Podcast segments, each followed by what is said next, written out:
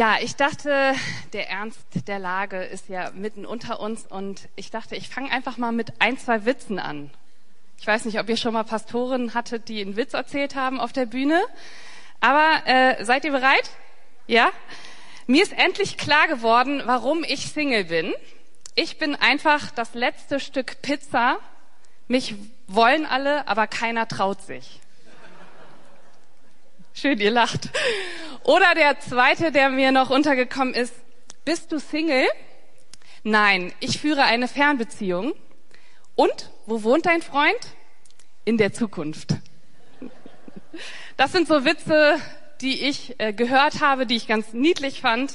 Und ich denke, das war vielleicht auch schon ein kleiner Einstieg und für die Leute, die dann so wissen, ah, so äh, wird eine Predigt eingeleitet. Vielleicht könnt ihr den Titel meiner Predigt er erraten oder das Thema Single sein. Ja, ähm, darüber möchte ich heute sprechen. Und ich habe euch, weil ich das liebe, einfach mal ein paar Zahlen, ein paar Fakten mitgebracht. Und das Statistische Bundesamt zeigt, die Menschen in Deutschland wohnen häufiger in Single-Haushalten als noch vor 30 Jahren. Könnt ihr euch vielleicht auch so, ne, könnte man ja sagen, ja doch stimmt, das beobachte ich auch. Und ich habe auf der Seite der Tagesschau gefunden, Sie schreiben hier, die Zahl, die Zahl der Single-Haushalte steigt. Rund 17,6 Millionen Menschen in Deutschland lebten im Jahr 2019 alleine. 2018 waren es 18,3 Millionen. Das teilte das Statistische Bundesamt mit. Und der Anteil der Single-Haushalte zwischen 1991 und 2019 stieg von 34 Prozent auf 42 Prozent. Also 42 Prozent. Und das habe ich mir sagen lassen, schließt nicht Single-WGs ein. Und davon gibt es ja echt viele. Ja. Und auch nicht erwachsene Kinder, die bei ihren Eltern noch zu Hause wohnen. Und das sind ja auch so einige. Ja, also ich dachte so, Mensch, das ist echt eine große Prozentzahl. Die, diese Zahl bildet also tatsächlich einen sehr, sehr großen Prozentsatz unserer Gemeinschaft in Deutschland oder unserer Gesellschaft ab. Und doch finde ich, ich weiß nicht, wie es bei euch so ist, hier in der Paulusgemeinde, aber ich finde, man hört in der Kirche nicht so viel davon. Ja, das Thema, das findet sich vielleicht so stückweise in so Predigtserien oder Predigtreihen wieder, aber meistens heißt es so, hey Leute, jetzt reden wir drei bis vier Wochen mal über das Thema Beziehungen oder Ehe. Ja, manchmal gibt das so eine Ehereihe und wenn du noch keine Beziehung hast, du liebe arme Singlefrau oder du armer Singlemann, dann kannst du jetzt noch was für die Zukunft lernen. Das habe ich immer so ein bisschen mitgekriegt. Und meistens kommt dann so eine Predigt von so einem jungen, hippen 23-Jährigen, der dann halt zum Predigteinstieg so, so Bilder von seiner Frau und dem Hund und so zeigt. Ähm, zwei süße Kids irgendwie noch dabei. Ja, und dann so, vielleicht kommt dann auch so ein bisschen so rüber, so, hey, nutze diese fiese Zeit Zeit des Single-Seins. Bald ist es vorbei und mach irgendwas Sinnvolles, bis du dann endlich verheiratet bist. Also so kam das immer so bei mir rüber. Ich überschwitze das jetzt natürlich ein bisschen. Aber ihr lieben Singles, ich weiß nicht, wo ihr seid, ja? Es geht heute um euch. Keiner freut sich. ja, ihr seid da. Ähm, aber äh, vielleicht sollte ich mich korrigieren. Es geht um uns, weil ich bin auch Single. Also all the single ladies and all the single men.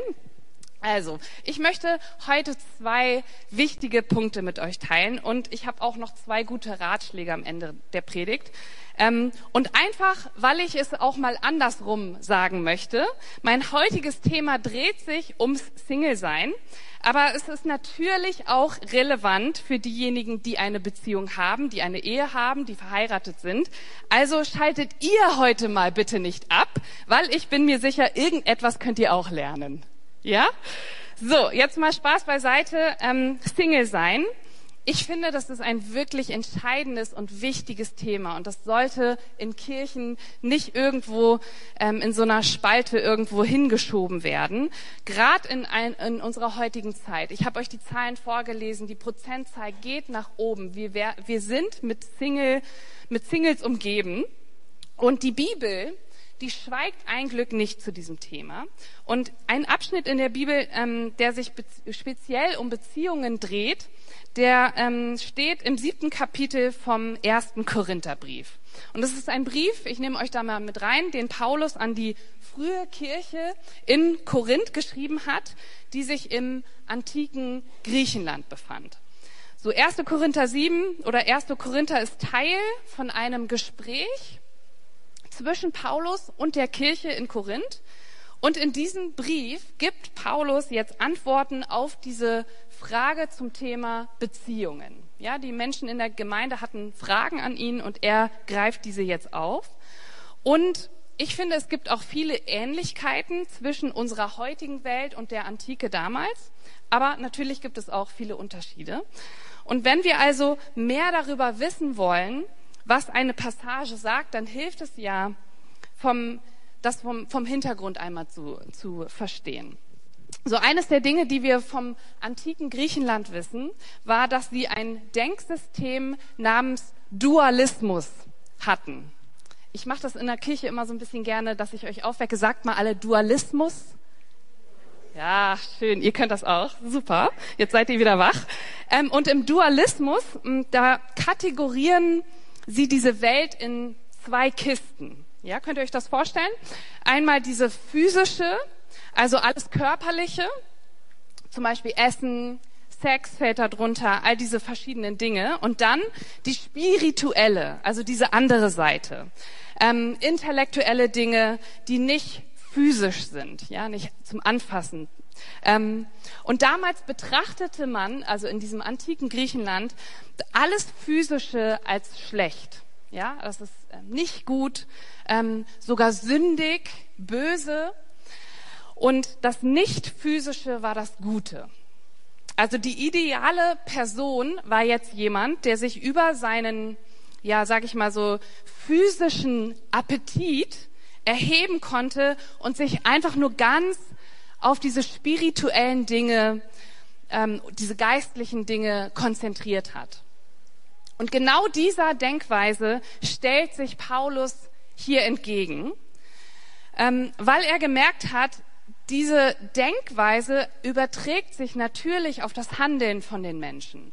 Ja, wenn du, wenn du denkst, alles Physische ist böse, ich muss mich jetzt nur noch auf dieses Spirituelle konzentrieren, dann hat das Auswirkungen auf das Leben. Und die jungen Christen in Korinth, die lehnten sogar, die fingen an, die Ehe abzulehnen. Könnt ihr euch das vorstellen? Ähm, es war nicht geistlich genug.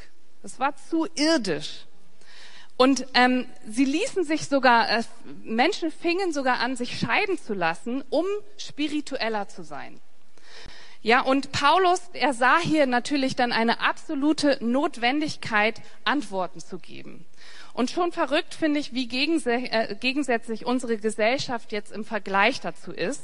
Oder? Also ähm, körperliche Beziehungen heutzutage, ich weiß nicht, ob ihr das so mitkriegt, finde ich, werden so hochgehalten. Das ist absolut wichtig. Ja, du brauchst einen Partner. Oder wir werden auch nach unserem Aussehen ja beurteilt.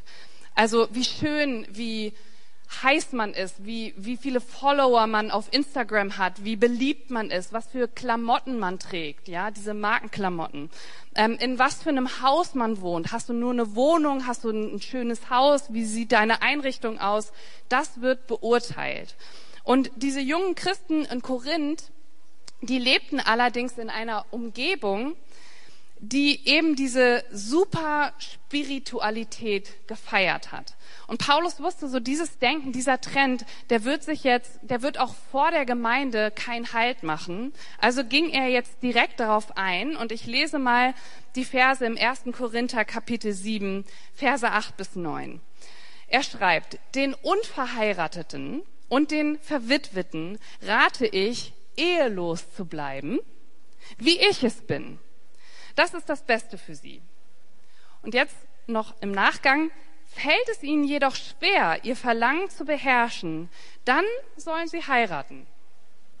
Es, es ist besser zu heiraten, als von unerfülltem Verlangen verzehrt zu werden. Das sind mal Worte in der Kirche. Also wir sehen also Paulus, dass Paulus sich mit dieser Gruppe auch identifiziert. Ja, so wie ich es bin, schreibt er hier. Ähm, so viel Privates wissen wir von Paulus nicht. Ähm, wir haben nicht so viele biografische Details, aber dies ist einer der wenigen Hinweise, die wir in der Bibel über sein persönliches Leben erhalten. Und der Hinweis ist, dass er wahrscheinlich mal verheiratet war, jetzt wahrscheinlich Witwer ist. Und es war normal damals auch, um euch damit reinzunehmen, dass jüdische Männer verheiratet waren. Also jüdische Frauen natürlich auch. Ähm, meistens waren es auch arrangierte Ehen. Und das war damals selbstverständlich. Also man kann es sogar als Bürgerpflicht verstehen. Damals musste man einfach eben heiraten. Und Paulus war also wahrscheinlich mal verheiratet gewesen. Jetzt ist er allerdings Single, schreibt er hier. Ich fände ich finde es super interessant. Ich weiß nicht, ob ihr hier eine Single-Arbeit habt, aber Paulus wäre einer von denen. Das ist irgendwie auch spannend, oder? Kann ich mir nicht so ganz vorstellen, dass er da in dieser Singles-Hausgruppe äh, sitzt. Ähm, aber seine Botschaft an diejenigen, die verwitwet und unverheiratet waren, und das konnten durchaus auch geschiedene Menschen sein ähm, oder mit einschließen, war die Ermutigung, ledig zu bleiben. Sollten Sie aber, wie er hier schreibt, mit Ihren sexuellen Verlangen zu kämpfen haben, sollten Sie mal drüber nachdenken, doch zu heiraten. Und jetzt weiter in Vers 17 schreibt er, grundsätzlich gilt, akzeptiert die Lebensverhältnisse, die der Herr euch zugewiesen hat und in denen ihr wart, als Gott euch zum Glauben rief.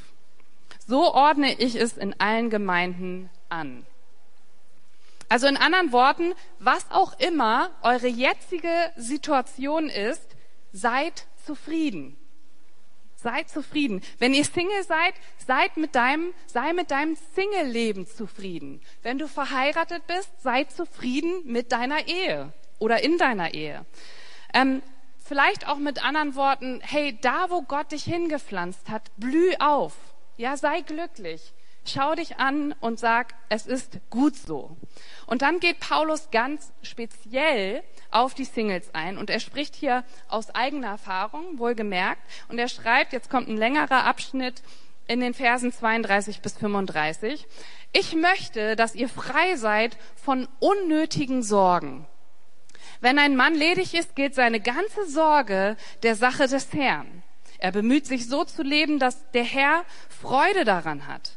Aber, sagt mal aber, ja, ihr seid brav, ähm, aber wenn er verheiratet ist, bemüht er sich, auch seiner Frau Freude zu machen. Daher sorgt er sich auch um Dinge, die zum Leben in dieser Welt gehören. Und das führt dazu, dass seine Interessen geteilt sind. Ja, genauso jetzt sind die Frauen dran. Genauso ist es bei der Frau. Wenn sie noch nicht verheiratet ist oder wenn sie keinen Mann mehr hat, geht ihre ganze Sorge der Sache des Herrn. Sie möchte ihm dienen mit allen ihren Gedanken und all ihrem Tun. Aber wenn sie verheiratet ist, sorgt sie sich auch um die irdischen Dinge. Sie bemüht sich, ihrem Mann Freude zu machen. Alle Männer sagen Amen. Ja, ich sage das in eurem eigenen Interesse und nicht, um euch in eurer Freiheit einzuschränken. Vielmehr will ich euch helfen, das zu tun, was gut und richtig ist und dem Herrn unbeirrt und mit ungeteilter Hingabe zu dienen. Ich will das nochmal wiederholen, ja? Er sagt, viel mehr will ich euch helfen, das zu tun, was gut und richtig ist und dem Herrn unbeirrt und mit ungeteilter Hingabe zu dienen. Deshalb ermutigt uns Paulus hier oder die, ähm, die Korinther, zu, selber zu beurteilen, wie können sie Gott am besten dienen. Das ist so die Hauptsache für ihn. Paulus rät den jungen Christen in Korinth, dass es besser wäre, in dem Zustand zu bleiben, in dem sie sich befinden. Ja, in diesem Fall im unverheirateten Zustand. Sollten sie sich aber entscheiden zu heiraten, dann ist es keine Sünde. Und denkt dran, er sagt das halt vor diesem Hintergrund von dieser dualistischen Weltanschauung. Ja, das hatte ich ja vorher erklärt. Und für Paulus ging es aber vorrangig darum, und das ist ein ganz wichtiger Punkt, ähm, die Arbeit des Herrn zu tun. Das ist für ihn eine Selbstverständlichkeit. Ja, und auch in diesem Gedanken ähm, möchte ich mal über die Kraft des Single-Seins sprechen und wie vorher auch gesagt, zwei Punkte und zwei Ratschläge mit auf den Weg geben. Der erste Punkt, mein erstes Konzept ist größere Freiheit. Ja, habe ich so betitelt. Man hat einfach größere Freiheit als Single würde ich jetzt mal so behaupten. Paulus argumentiert auch hier, dass eine Person, die unverheiratet ist, größere Freiheit hat. Singles haben, so Paulus, mehr Potenzial, natürlich nicht mehr Möglichkeiten, aber mehr Potenzial, ähm, um ihre Zeit, ihren Fokus, ihre Energie darauf zu richten, Gott dienen zu können. Als, also als eine unverheiratete, äh, eine verheiratete Person, Entschuldigung die viele irdische Aufgaben hat. Also Paulus identifiziert hier einen, ich würde schon sagen, einen entscheidenden Vorteil der Singles. Also Ehe und Familie, sagt er, also können uns auch davon ablenken ähm, und viel Zeit und Energie in Anspruch nehmen, dass man sich nicht mehr so doll wie ein Single auf die Arbeit des Herrn konzentrieren kann. Und das gilt insbesondere, weil Paulus die Zeit für sehr, sehr kurz hält. Wer sich mit den Schriften von Paulus auskennt, er glaubt, bald, morgen kann es schon so weit sein, dass der Herr kommt. Und er sagt, wir müssen jetzt die Kirche bauen. Und in seinen Schriften war es wichtiger als je zuvor, ähm, dass, dass, dass die Gemeinde vorangetrieben wird. Jesus kommt bald wieder. Wir müssen hier mit anpacken. Ja, das war für ihn der zentrale Auftrag eines jeden Menschen, Teil von Gemeinde zu sein, zu bauen, mit anzupacken. Und er sagt, Singles haben hier ein großes Potenzial, ähm, dass sie sich die Freiheit nehmen können, ihre Energie, ihre Zeit, ihren Fokus auf Gott zu richten, ihm zu dienen. Ähm, ich weiß nicht, wie es den Leuten geht, die so verheiratet sind, vielleicht auch Kinder haben, ja, so diese Kalender, die da hängen. Also bei meiner Schwester zu Hause, die hat zwei Kinder. Das, das ist ein einziges Gefahre von A nach B und da ist noch irgendwie was und Elternsprechtag und hast du nicht gesehen. Und ich kann mich als Single einfach zurücklehnen und sagen, das habe ich gar nicht. Ja, also und ich, ich will das auch nicht schlecht reden, absolut nicht. Es ist toll, wenn ihr zum Elternsprechtag fahrt, aber ich als Kati Single, ich muss da nicht hin. Ich habe mehr Zeit als meine Schwester. Ja, ähm, es gibt einen Typen namens Richard Hayes. Er sagt, größere, größere Freiheit bedeutet nicht, dass sie keine Einschränkungen haben, um tun zu können, was sie wollen. Die christliche Freiheit sagt Folgendes. Meine Freiheit dient dem Zweck, Gott und meinem Nächsten zu dienen. Amen. Und wie Paulus kann ich, Kathi, auch aus eigener Erfahrung sprechen, dass es auch durchaus seine Vorteile hat, Single zu sein. Ja, wie Paulus hatte ich schon mehrfach die Gelegenheit, die ganze Welt zu bereisen. Ich war schon in Chicago und habe da studiert. Ich war in China und konnte mir da Werke angucken. Ähm, ich war in Kamerun, ich war in New York bei Metro Ministries. Ich habe mir das alles angucken können. Ich habe Praktika gemacht und ich musste mich mit niemandem absprechen. Ich hatte keinen Typen, der sagt, komm nach Hause oder Kinder, die irgendwie sagen, Mama, wo bist du denn? Oder ein Ehemann, der sich beschwert, dass ich irgendwie reise. Nein, ich war alleine. Ich konnte mir das angucken. Mit niemandem musste ich mich absprechen. Und all diese Möglichkeiten, die ich bisher im Leben hatte, waren natürlich der Tatsache geschuldet, dass ich Single bin. Ja, das könnt ihr gut nachvollziehen, denke ich. Ähm, genau. Und das zweite Konzept, ähm, da muss ich ein bisschen ausholen, habe ich betitelt, eins ist eine ganze Zahl. Okay? Ähm, das ist ein interessanter Gedanke, also die Zahl eins. Ja, habt ihr die so im Kopf? Ist ja eine ganze Zahl. Ähm, vor ein paar, ich glaube sogar vor einem Jahr ist ähm, von meiner guten Freundin in Pferden die Tochter Ella ein Jahr alt geworden. Ich weiß nicht, wie das so bei euch ist, aber die dickste Geburtstagsparty, größer als von jemals eine von mir war, mit Ballons und Kuchen und Geschenken. Also ich dachte, das kriegt die Kleine doch gar nicht mit. Kennt ihr so eine Kindergeburtstage, wo man sich fragt, warum der ganze Aufriss hier und wie wird das erst, wenn sie zwei wird? Ja, also ich dachte, Hilfe. Aber es soll gefeiert werden. Ella ist eins. Ja, und nicht mehr nur zehn Monate und 13 Tage oder wie auch immer man das zählt, ja. Also ihr Eltern wisst das mehr. Nein, der erste Geburtstag. Und alle mussten, also verbotenerweise war auch die ganze Familie da. Ich glaube, das war so im tiefsten Corona und die haben trotzdem gefeiert. Das darf ich eigentlich gar nicht verraten. Aber ähm, es war lustig, ja. Also die haben gefeiert und das war toll. Ähm, Genau. Also und mit ganzen Zahlen zählen wir ja auch. Ne? Also eins, zwei, drei. Man kommt jetzt nicht mit eins, drei Viertel oder sowas. Es sei denn, deine Kinder sollen kommen und sie kommen nicht und dann eins, zwei, bei der letzten Zahl eins, zwei, drei Viertel und so. Das, das macht ihr vielleicht auch. Aber normalerweise zahlen, zählen wir ja mit ganzen Zahlen. Und jetzt fragst du dich vielleicht, warum ich euch das jetzt so breit erzähle, was ich damit bezwecke. Ähm, der Punkt ist aber, der sowohl für Singles auch als auch für ähm, Verheiratete ist dieser Punkt ganz wichtig, weil die Kultur, in der wir jetzt gerade leben, die suggeriert uns immer wieder, ähm, dass wir nicht vollkommen sind. Ähm, und das kann ich als Single wirklich bestätigen. Man, man fühlt sich manchmal so, als wäre man nur eine Hälfte. Ja? Und du bist eine Hälfte und Kati, wenn du dann deine andere Hälfte triffst, dann bist du eins. Dann bist du ganz. Ja?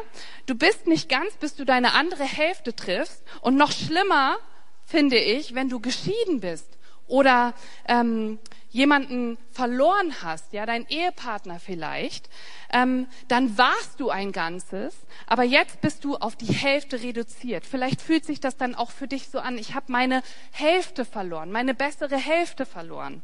Ähm, das war bei meiner Mutter so, als mein Vater vor ein paar Jahren gestorben ist. Sie, sie war so, ich, ich, was mache ich denn jetzt ohne meinen Mann, ohne meine andere Hälfte? Ja. Ähm, das sagt unser Umfeld, die Kultur, in der wir leben. Du bist nicht ganz, du bist nur eine Hälfte. Und genau das sagt die Bibel eben nicht. Ja, gleich in 1. Mose 1, wenn wir gleich an die Anfänge der Bibel gucken, ähm, von den Ursprungen der Menschheit, ähm, da, da erfahren wir, dass wir nach Gottes Ebenbild geschaffen sind. Könnt ihr euch dran erinnern? Ja, also wir, wir werden nach Gottes Ebenbild geschaffen, Männer und Frauen. Und so verdienen alle Menschen, und darauf basiert ja unser Grundrecht, dass, dass wir würdig sind, als ganze Person gesehen zu werden. Respekt und Würde. Und Gott hat jeden von uns als eine Einheit geschaffen. Wir sind also eins und doch sagt die Bibel, geschaffen nach Gottes Ebenbild. Und wir sind also nicht Gott, aber wir sind irgendwie wie Gott, ja, nach seinem Ebenbild geschaffen. Und wie sind wir wie Gott? Zuerst einmal wurden wir geschaffen für Gemeinschaft. Habt ihr den Punkt? Gott sagte, es sei nicht gut, dass der Mensch allein unterwegs ist. Und vielleicht habt ihr schon mal folgenden Satz gehört. Gott der Vater, Gott der Sohn und Gott der Heilige Geist. Das habt ihr schon mal gehört, oder? Ja? Gott ist drei in eins. Damals, als ich Bibelunterricht gemacht habe, waren die Kids immer so, hä? Ja, und das ist also eins plus eins plus eins ist gleich eins. Ja, die Dreieinigkeit zu erklären, ich, ist super schwer, finde ich. Ähm, und ich glaube, das ist auch gut so, weil wenn wir Gott völlig erklären könnten, dann wäre es nicht mehr Gott. Ja. Ähm, aber so ein Bild der Dreieinigkeit, was ich immer sehr schön fand, und ich, ich kann diesen Namen immer nicht so gut aussprechen, aber ich habe es in meinem Studium gelernt, Perikorese.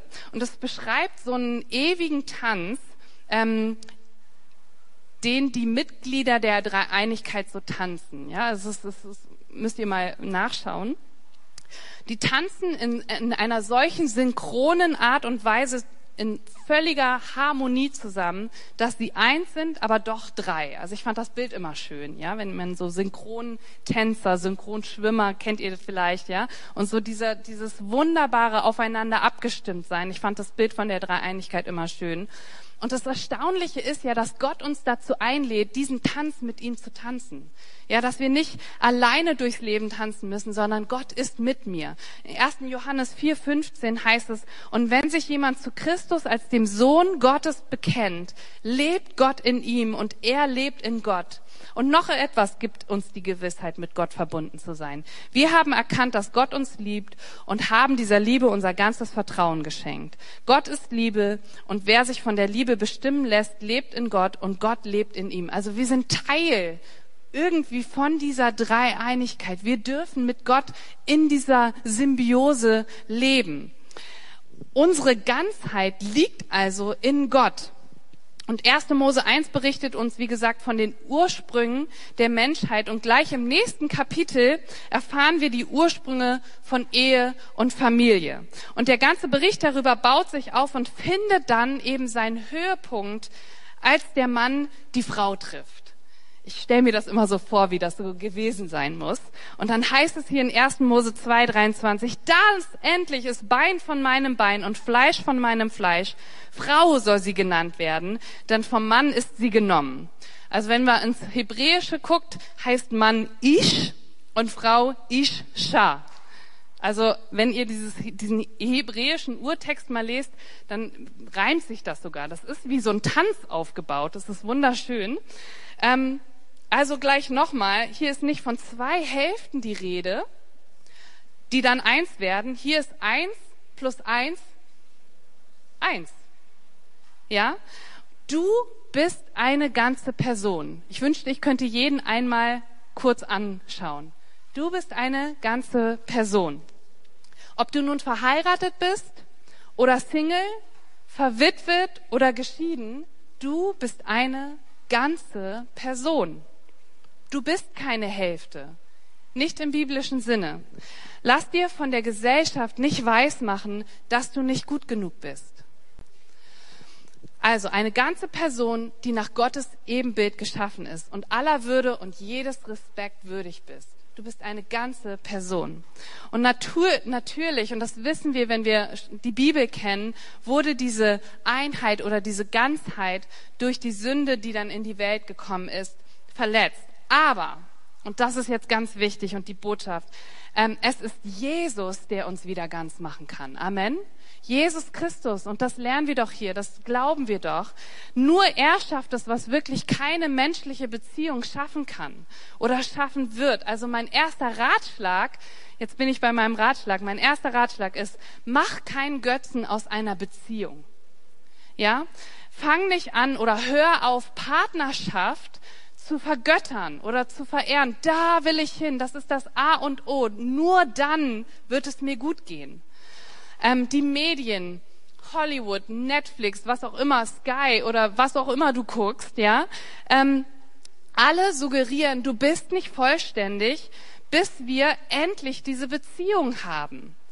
Ähm, ich weiß nicht, ähm, ich bin ja nun, ich werde übermorgen 42. Ähm, ich bin mit dem Film groß geworden und ich, ich gebe euch jetzt ein Filmzitat. Vielleicht wisst ihr, ähm, die ihr vielleicht so alt seid wie ich, ähm, dieses berühmte Film, Filmzitat. Du vervollständigst mich. Ja? Kennt ihr das? Alle Frauen schmelzen dahin. Ähm, ja, dieses, du hattest mich schon beim Hallo. Man spricht so von der besseren Hälfte. Habt, kennt ihr diesen Spruch? Wo ist denn deine bessere Hälfte? Das hat meine Mom öfters mal gehört. Und, und als mein Vater dann gestorben ist, dann meinte sie, werden dann Leute noch mich einladen? Und das hat mir das Herz gebrochen, weil ich dachte, Mama, du bist, du bist toll, genauso wie du bist. Ja? Ähm, und wenn du ohne jemandem nicht genug bist, dann bist du auch mit jemandem nicht genug. Ja, die Gesellschaft, in der wir leben, die macht uns weiß, dass Liebe und Leidenschaft nur mit körperlicher Liebe ausgedrückt werden darf oder kann. Und wenn wir das nicht tun, dann werden wir keine Liebe im Leben erfahren. Das ist das, was wir in der Gesellschaft hören. Ähm, krasser ausgedrückt, wenn ich das auf eurer Bühne sagen darf, ähm, wenn du keinen Sex hast, verleugnest du dich selber. Und das ist mir in meinem Freundeskreis von Nichtchristen öfters begegnet. Wie? Ja? Du hast keinen Partner. Wie? Ihr dürft nicht und so weiter und so fort. Ja? Ähm, dann bist du doch nicht ganz.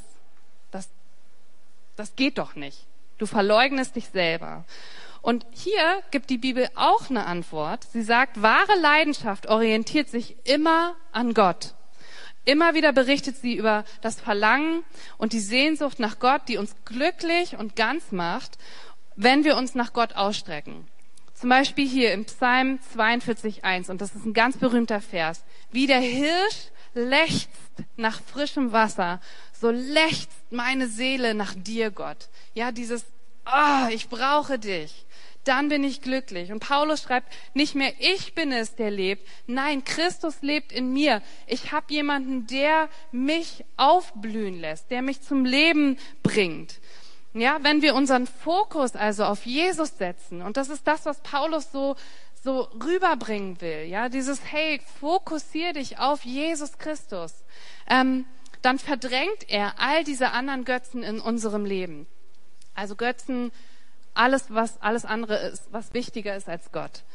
Ähm, wenn wir also unser Verlangen auf Gott richten, sagt Paulus hier, dann werden wir auch unsere Beziehungen oder dann werden unsere Beziehungen auch immer intimer und intensiver.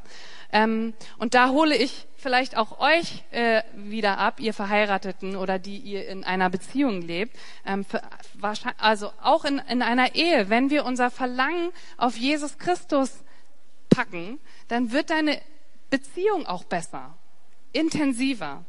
Ja? Und für uns Singles ist es jetzt die Herausforderung, dass wir uns auch der Einsamkeit mal stellen. Einsam zu sein, davor haben die meisten große Angst, oder?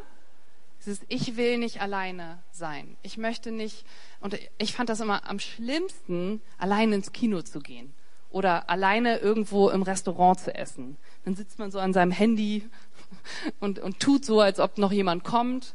Ähm, einsam sein, ja, zu Hause zu sitzen, niemand bockt es, ob du da bist oder nicht ähm, allein auf einer Party erscheinen, auch ganz schlimm. Ja, man steht dann so in der Ecke, man kennt keinen.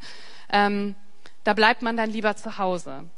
Aber jemanden zu heiraten, aus Angst alleine zu bleiben und nie zu lernen, sich dieser Angst zu stellen vor diesem Einsamsein, ich glaube, das ist der größte Fehler, den wir Menschen machen können. Nur aus Angst vor Einsamkeit jemanden zu heiraten. Also einsam sein, das kann dir im schlimmsten Fall auch in einer Ehe passieren. Also vergöttere nicht, fang nicht an oder hör auf, Partnerschaften zu vergöttern. Ähm, und such nicht die Ehe als Lösung von deinen Problemen. Das dürfen wir nicht machen. Richte dein Verlangen, so sagt es Paulus hier, auf Gott. Und jetzt komme ich zu meinem zweiten Rat. Ähm, lebe dein bestes Leben jetzt. Ja? Lebe dein bestes Leben hier und jetzt. Ob du jetzt Single bist oder verheiratet bist, das spielt keine Rolle. Leb dein Leben und tu was Gutes. Ja, folge deiner Berufung. Tu das, was jetzt gerade wichtig ist. Ähm, warte nicht so Fingernageltrom bis trommeln, bis so der Typ auf dem weißen Hengst erscheint und dich wegheiratet. Das wird so nicht passieren. Glaube ich jedenfalls. Mir ist es noch nicht passiert. Ähm, und, und frag auch Gott, was soll ich mit dieser Zeit, die ich jetzt habe, tun? Ähm, und vergleich auch dich nicht mit anderen und denk so, so muss es bei mir aussehen. Genauso wie bei meiner besten Freundin. Sondern ja, tu das, wo Gott dich hier und jetzt zu berufen hat. Und ich glaube, das erfordert großen Mut, etwas Unbekanntes zu wagen, Neues zu wagen auf eigene Faust. Ich weiß noch damals, ich habe alle Zelte abgebrochen und bin nach Chicago geflogen und habe vier Jahre dort studiert, kannte keine Menschenseele und das war die beste Entscheidung meines Lebens. Einfach mal mutig zu sein, das zu nutzen, was du gerade kannst mit deiner Zeit. Und wenn du Single bist und davon träumst zu heiraten, dann weißt du, ich glaube, so ein aufgeschobener Traum ist kein verneinter Traum. Ja, Gott hat dich im Blick. Ähm, aber sitz nicht nur rum und warte, bis dein Traum endlich wahr wird, sondern nutz den Tag und die Dinge, die Gott dir möglich macht. Amen. Und dann kümmere dich um deine Finanzen, kümmere dich sorgfältig um deine Ressourcen. Was machst du mit deiner Zeit? Was machst du mit deinem Geld? Und so wie Paulus es hier sagt, setz deine Zeit, dein Geld, dein, deine, deine, was auch immer, dafür ein, dass Gottes Reich gebaut wird. Und dann wirst du glücklich sein. Ja, wenn du dich auf Gott fokussierst. Ich bin zufrieden. Sag das mal. Ich bin zufrieden. Und manchmal müssen wir uns das so sagen, ja, sagen so, ja, ich bin zufrieden. Mir geht es gut, ja. Ich glaube, das ist eine Entscheidung, das zu sagen und zu glauben. Und wenn du damit zu kämpfen hast, dann fang an, zu Gott zu beten, ihn zu bitten, ähm, dir dabei zu helfen, dass du hier und jetzt mit deinem Leben zufrieden sein kannst. Ob nun Single oder verheiratet. Und du bist nur vollständig, wenn Gott in deinem Leben die Nummer eins ist, wenn er kommt und dich ganz macht. Er hat alles dafür gegeben, die Liebe dir zu geben, dass du eins sein kannst, dass du ganz sein kannst. Du brauchst keinen Partner dafür. Du bist eine ganze Person. Er hat seinen einzigen Sohn in diese Welt geschickt, ja, um am Kreuz für uns zu sterben. Und er stand wieder auf. Das hatten wir jetzt kurz vor Ostern, ja, zu Ostern, ähm, damit wir eben dieses neue Leben in ihm haben können. Und nur in Beziehung zu Gott finden wir die Vollständigkeit, die wir brauchen. Und ich möchte euch einladen, diesem Jesus zu folgen. Und ich möchte ein Gebet sprechen zum Ende und dann gehen wir auch in eine Zeit der Stille. Und ich würde mich freuen, wenn ihr mit mir betet. Jesus Christus, ich danke dir, dass du uns so sehr liebst, dass du in diese Welt gekommen bist, um uns zu zeigen, dass du uns liebst. Und dass wir eben nicht nur eine halbe Person sind und darauf warten müssen, dass wir so einen Partner kriegen, sondern in dir sind wir ganz und sind wir vollkommen. Und ich möchte dich bitten für alle Singles in diesem Raum, ich möchte dich bitten, dass wo immer ihre Träume auch stecken irgendwie, ob sie sich einen Partner wünschen oder ob sie ja vielleicht irgendwie die Welt bereisen wollen, ich will dich bitten, dass du ihnen Träume schenkst, dass du ihnen Möglichkeiten schenkst, Türen aufmachst für ja Gelegenheiten, dein Reich zu bauen. Und ich möchte dich aber auch für alle hier bitten, die verheiratet sind, die in einer Beziehung sind, dass die, die Ehepaare, dass die, die, die, die Leute sich auf dich fokussieren, Herr. Ich möchte ich bitten, dass du uns intime Beziehungen schenkst, die nur möglich ist, wenn wir auf dich schauen. Du machst uns ganz, Jesus Christus. Und da, wo wir uns ja reduziert fühlen auf eine Hälfte, ich möchte dich bitten, dass wir unseren Blick auf dich richten und dass du uns ganz machst und dass du uns zusprichst, du bist ganz, du bist eine Person, die ich sehe. Nichts fehlt mehr. Und Jesus, ich danke dir, dass du uns einlädst, in diese Beziehung mit dir zu treten, dass wir eine Einheit mit dir bilden dürfen. Amen.